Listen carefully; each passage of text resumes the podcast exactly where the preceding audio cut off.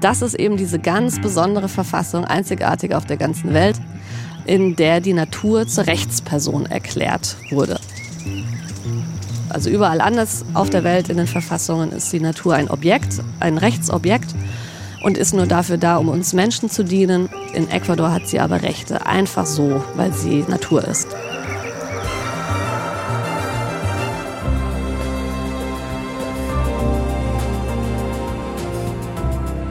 Dass die Natur Rechte hat, das macht einen großen Unterschied.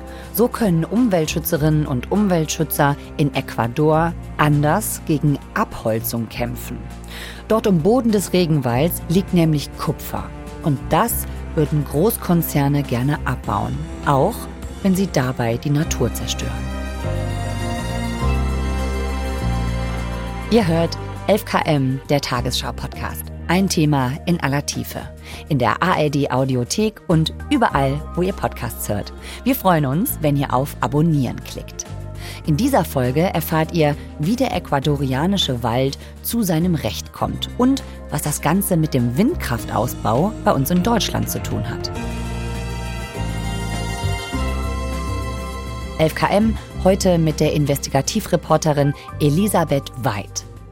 Mein Name ist Viktoria Michalzack es ist Donnerstag, der 9. März.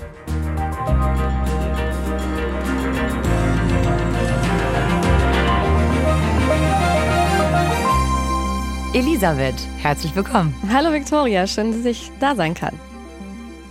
Jetzt warst du dafür in Ecuador für diese Geschichte. Mhm.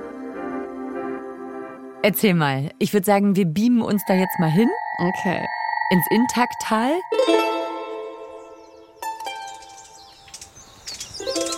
Wo sind wir? Ein kleines grünes Paradies, also ein buntes grünes Paradies. Der subtropische Regenwald in den Anden von Ecuador. Da kreucht und fleucht und zwitschert es überall und Wasser fließt überall und es gibt riesige Bäume, winzige Schmetterlinge, Kolibris, sogar Puma habe ich aber keinen gesehen. Brillenbären und Flechten und es ist einfach eine Explosion von Natur. Ja, und in diesem Tal, da gibt es seit mittlerweile fast 30 Jahren immer mal wieder auch eskalierenden Konflikt, weil unter dem Tal, unter diesem Naturreichtum ein anderer Schatz äh, liegt, nämlich Kupfer und auch ein bisschen Gold. Und seit 30 Jahren versuchen unterschiedliche Firmen an dieses Kupfer heranzugelangen.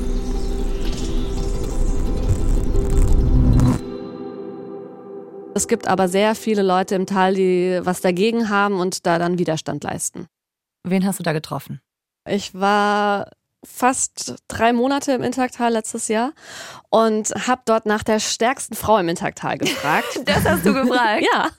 Hallo, wer ist denn hier eure wer stärkste ist so hier Frau? eure stärkste Frau im Intaktal? Und ich war, es war ja nicht das erste Mal, dass ich im Intaktal war. Also ich kannte da schon ein paar Leute und wusste, wer alle anderen Leute Aber kennt. warum hast du das denn gemacht? Weil ich gerne eine starke Frau kennenlernen wollte. Okay. Und dann habe ich einen der Führer da im Widerstand gefragt, so hier, Carlos, wer ist denn die stärkste Frau im Intaktal gerade? Und da meinte er sofort, Senaida.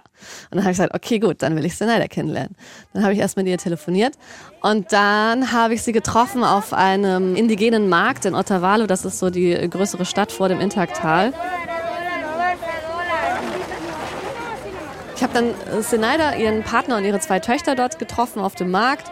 Und sie ist so eine ganz fröhliche und resolute Frau. Also eigentlich ist ihr Mund immer in Bewegung. Entweder lacht sie oder erzählt irgendwas. Und ihr ganzer Körper ist auch immer in Bewegung, weil sie entweder irgendwas mit ihren Töchtern macht oder dann auf dem Markt die Sachen angeguckt hat. Und also es ist eine energiegeladene Person mit langen schwarzen Haaren und einer rosanen Blumenbluse, weiß ich noch. Und dann haben die mich mitgenommen in ihr Dorf im Intaktal.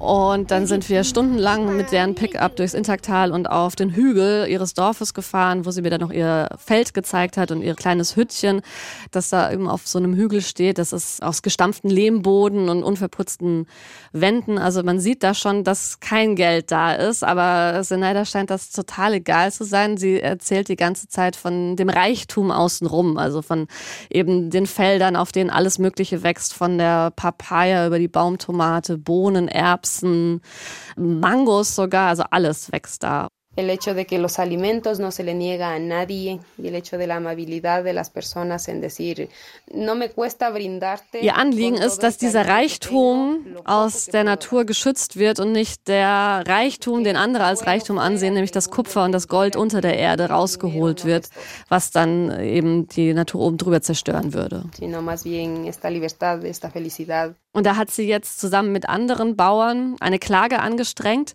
und verklagt ihren eigenen Staat, weil die Regierung von Ecuador die Konzessionen im Tal, also das heißt die Erlaubnis, dieses Kupfer rauszuholen, an Codelco verkauft hat. Und Codelco ist der größte Kupferkonzern der Welt, ein chilenisches Staatsunternehmen.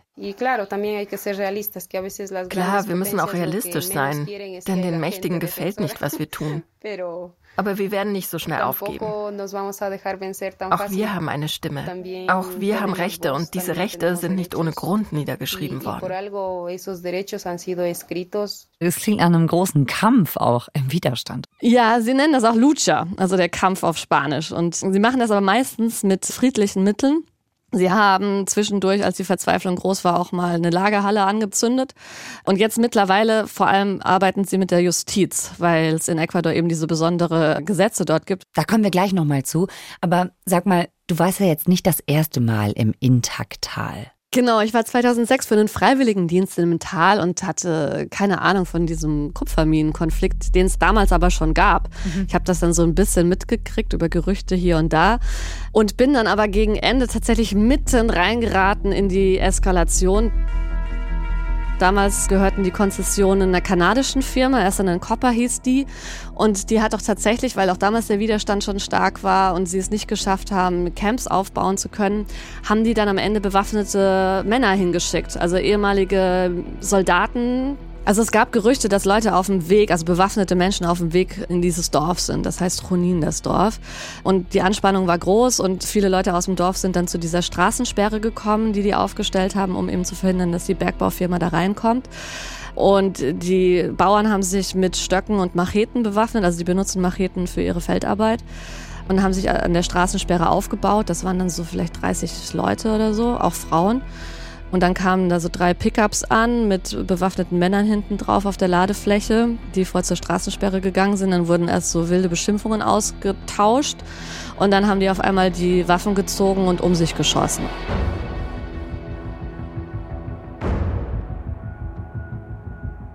Das Ganze dauerte aber gar nicht so lange. Also es war vielleicht eine gute Viertelstunde so Geschrei und Geschieße, aber vor allem in die Luft, um die Leute zu erschrecken und Angst zu verbreiten. Und dann sind sie wieder abgezogen. Mhm. Und wir standen äh, ein bisschen unter Schock. Und dann gab es einen Aufruf übers Radio, also das Radio ist so ein äh, Gemeinschaftsradio, so ein Kommunitario-Radio. Radio Intac, nuestra radio dass die anderen Leute aus dem Tal, aus den anderen Dörfern doch bitte zur Verstärkung in dieses Dorf im Zentrum des Konflikts kommen sollten. Und dann sind an die 300, 400 Leute aus dem Tal in dieses eine Dorf gekommen, unter anderem eben auch Senaidas Familie und ältere Brüder und alle Erwachsenen aus ihrem Dorf eigentlich. Und weil die Polizei nicht helfen konnte, haben sie dann entschieden, dass sie dann eben selbst jetzt die Sache in die Hand nehmen und diese Leute mit den Waffen müssen ja noch irgendwo im Wald oben außen herum sein. Und dann äh, müssen sie sich halt drum kümmern. Und dann wurde entschlossen, dass eine Gruppe von rund 100 Leuten hoch in den Wald geht und die sucht und stellt.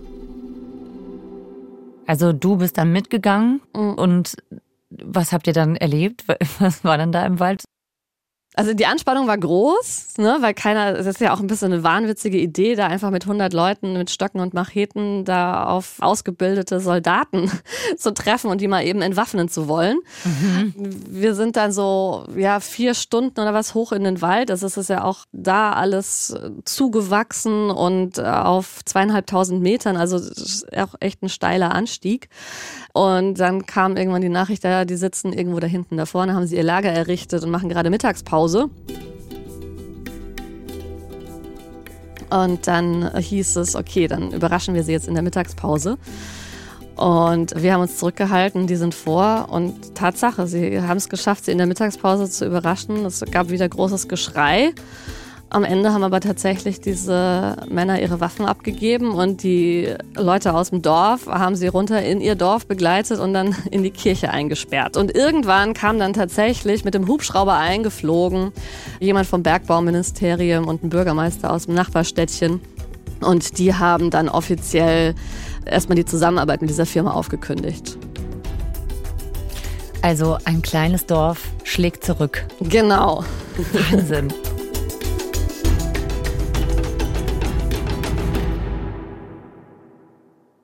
Also damals wurde dieser Konflikt richtig mit Waffen ausgetragen, aber dann später gibt's einen Neuanfang, und zwar 2008.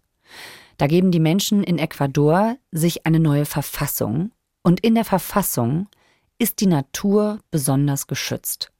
Und da hat einer eine ganz besonders wichtige Rolle beigespielt, mit dem hast du auch gesprochen, und zwar ein Ökonom. Alberto Acosta. Es nimmt jetzt auf und wenn du irgendwas sagst, was du nicht veröffentlicht haben willst, kannst du das sagen und so weiter. Normalerweise ist das mir egal. Alberto Acosta ist tatsächlich eine interessante Figur in der gesamten Naturrechte- und Energiegeschichte von Ecuador und irgendwo auch von Deutschland. Er hat äh, VWL nämlich in Köln studiert, mhm. ist dann in die Erdölindustrie nach Ecuador gegangen und war großer Anhänger dieser ganzen Erdölgeschichte. Und mit fossilen Energien können wir das Wirtschaftswachstum ankurbeln und so. War auch in OPEC-Verhandlungen und dann Energieminister. Und hat dann aber bei, von Ecuador war der? Ja, er war Energieminister von Ecuador ah, und äh, okay. hat dazu beigetragen, möglichst äh, so ziemlich viel Erdöl zu verkaufen. Seit den 70ern wird in Ecuador Erdöl gefördert. Mhm. Und hatte dann aber so eine Art Erweckungserlebnis einmal im Amazonas, wo er mit jemandem unterwegs war und meinte, schau, hier fließt das Wachstum unseres Landes. Und diese Frau meinte, nee, nee, hier fließt das Blut des Amazonas. Der Amazonas wird ausbluten. Und da hat er angefangen nachzudenken, wie das denn alles zusammenhängt und hat am Erdöl dann gemerkt, dass es eigentlich gar nicht möglich ist, Erdöl zu fördern, gerade vor allem in so Ecken wie dem Amazonas, wo ja auch alles grün ist und fließt äh, und voller Wasser, ohne die Natur zu zerstören. Ich bin zuerst zu dem Schluss gekommen, dass die Entwicklung eine Fata Morgana ist. Existiert nicht. Wie eine erloschene Stern. Ich fühle mich wie ein Astronom, der sich auf einen einzigen Stern sein Leben lang spezialisiert hat. Und ja. wahrscheinlich, dieser Stern ja. hat nie Licht gehabt. Das war nur eine Widerspiegelung im All. Und seitdem ist er zu einem, wie er selber sagt, radikalen Umweltaktivisten geworden okay. und war dann Präsident der verfassungsgebenden Versammlung von Ecuador. Und diese Versammlung hat eine neue Verfassung konzipiert und ins Leben gerufen. Mhm. Und das ist eben diese ganz besondere Verfassung, einzigartig auf der ganzen Welt, seit 2008, in der die Natur zur Rechtsperson erklärt wurde. Also überall anders auf der Welt in den Verfassungen ist die Natur ein Objekt, ein Rechtsobjekt und ist nur dafür da, um uns Menschen zu dienen. Und in Ecuador hat sie aber Rechte, einfach so, weil sie Natur ist. Das ist viel mehr als Umweltschutz. Mhm. Die Rechte der Natur sind nicht nur Schutz für den Menschen. Also die Natur als Rechtsperson ist nicht dafür da, damit sie den Menschen irgendwie ein gutes Leben ermöglicht, sondern die ist als eigenständige ja, eigenständig, Entität. auch wenn sie nicht nützlich für uns sind. Ja. In Ecuador hat sie das Recht, einfach zu existieren. Und das ist erstmal so eine philosophische Idee und ein Weltbild steckt dahinter, auch das indigene Weltbild Ecuadors, weil es da immer noch eine sehr starke indigene Bevölkerung gibt. Ah. Genau, und die haben das Weltbild von Pachamama, von der Mutter Erde, wo alles miteinander zusammenhängt. Pachamama. Pachamama, genau.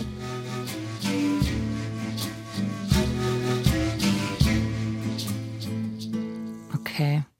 Also heißt es dann so, dass zum Beispiel ein Baum dann Rechte hätte, wie so ein Mensch, kann man es ungefähr so sagen? Ja, also im Prinzip kann man das so sagen. Das bedeutet jetzt aber nicht, dass man keine Bäume mehr fällen darf oder auch keine Tiere mehr töten oder so. Es geht eher um das große Ganze und tatsächlich um ein Weltbild. Mhm. Also, dass die Natur im Gleichgewicht ist, dass man zum Beispiel eben nicht überall Monokulturen aufzieht und dadurch andere Arten aussterben oder mhm. dass man Flüsse verseucht, die dann wieder weiter das Gift in andere Regionen treiben. Also es geht darum zu verstehen, dass tatsächlich jedes Wesen in so einem Ökosystem irgendeine Rolle übernimmt. Und wenn man zu viele dieser Wesen tötet oder zerstört, bricht das ganze Ökosystem zusammen. Was bringt jetzt diese spezielle Gesetzgebung in dem Kampf ums Intaktal? Also es gibt ja jetzt eben seit fast 30 Jahren diesen Widerstand und die Leute sind auch ziemlich ausgelaugt.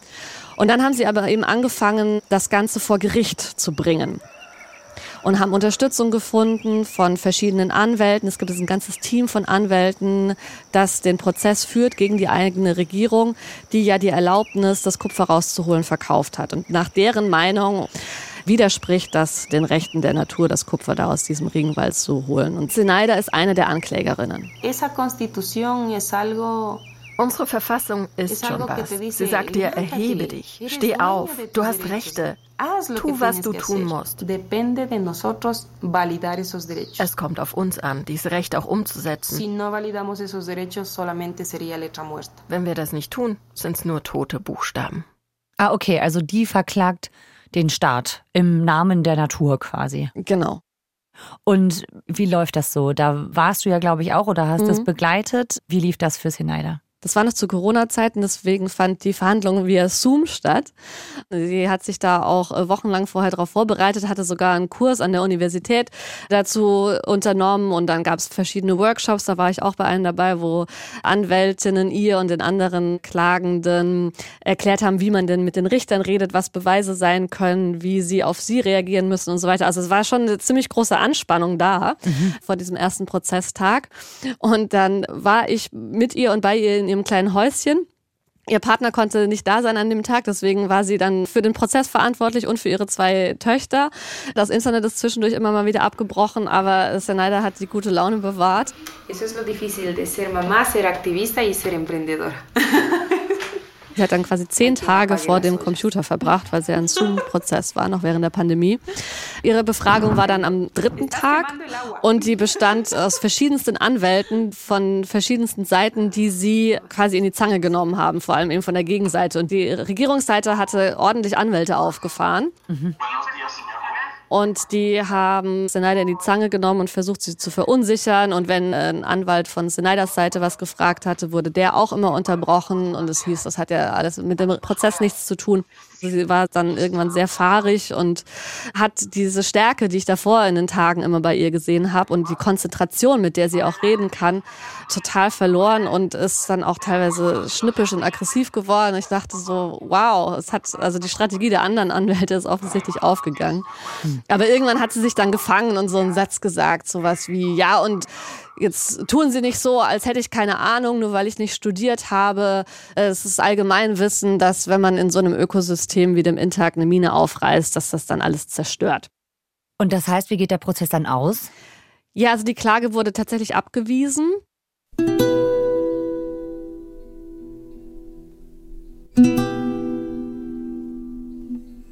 Hm. Okay, und wie geht's denn damit? Hola, sí. En realidad, eh, este juez no Also die war gar nicht groß überrascht. Eigentlich hatten die von Anfang an damit gerechnet, dass sie bei diesem Richter nichts gewinnen können. Und der ganze Prozess ist ohnehin angestrengt, dass sie am Ende vom Verfassungsgericht landen, weil sie sich da am meisten von versprechen.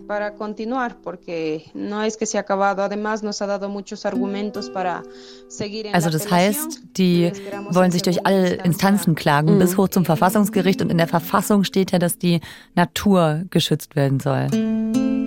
Verstehe. Genau, und das Verfassungsgericht hat auch regelrecht pathetische Urteile in den letzten Jahren gefällt. So in einem hieß es dann, dies ist keine Lyrik, das ist ein Auftrag an die nächsten Generationen oder irgendwie so ähnlich. Also mhm. die Verfassungsrichter nehmen diese Natur als Rechtsperson offensichtlich sehr ernst.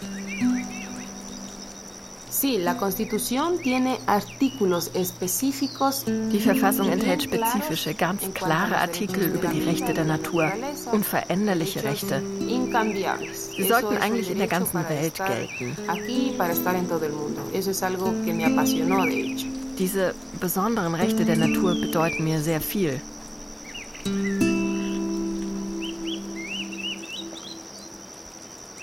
Deutschland-Tempo wollen wir beim Ausbau der erneuerbaren Energien, bei der Modernisierung unserer Industrie, unserer Infrastruktur insgesamt. All das ist notwendig.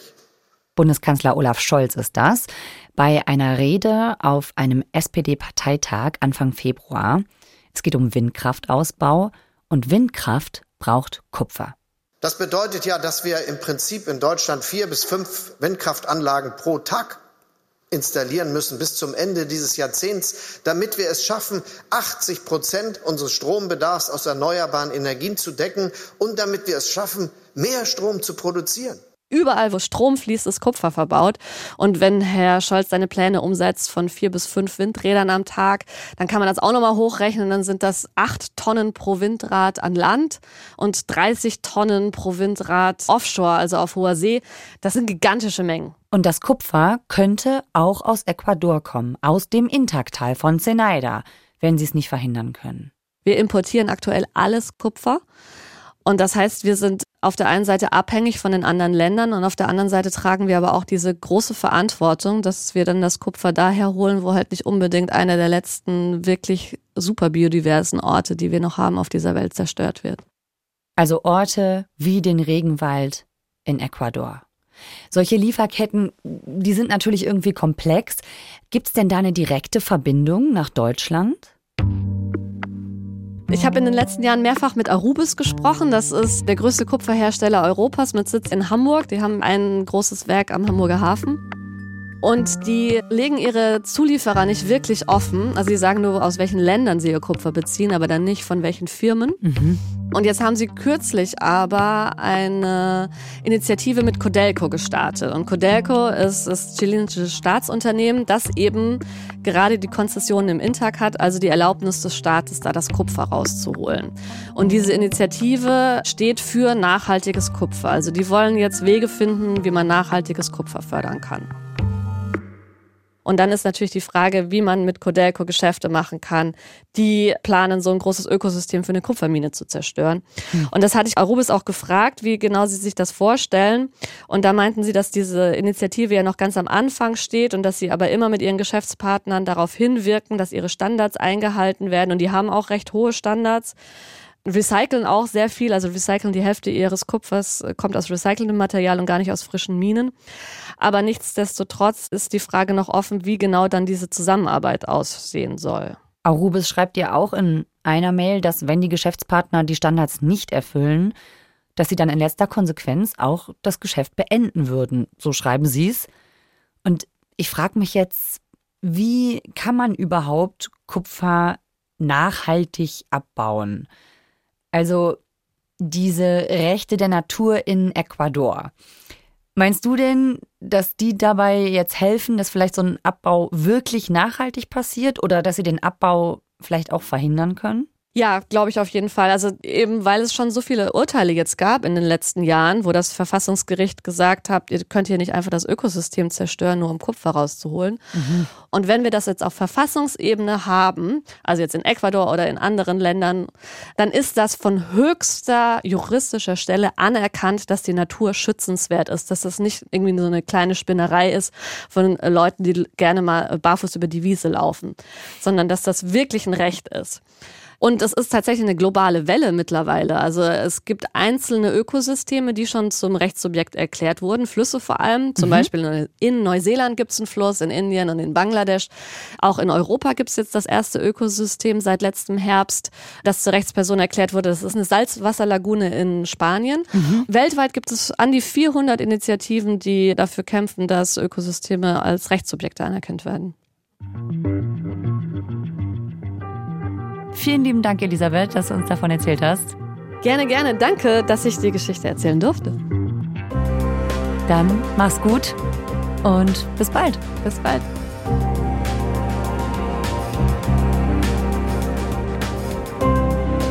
Das war 11KM, der Tagesschau-Podcast. Wie immer in der ARD-Audiothek und überall, wo es Podcasts gibt. Lasst uns doch gerne ein Abo und Sterne da. Elisabeth Weid hat über den Kupferkonflikt im Intaktal auch ein langes Radio-Feature für den SWR gemacht. Den Link dazu findet ihr wie immer in den Show Notes. Autor der Folge ist Hans-Christoph Böhringer. Mitgearbeitet haben Marc Hoffmann und Katharina Hübel. Produktion Gerhard Wiechow, Fabian Zweck, Simon Schuling und Christine Dreier. Redaktionsleitung Fumiko Lipp und Lena Gürtler. 11KM ist eine Produktion von BR24 und NDR Info. Mein Name ist Viktoria Michalzack. Wir hören uns morgen wieder. Ciao.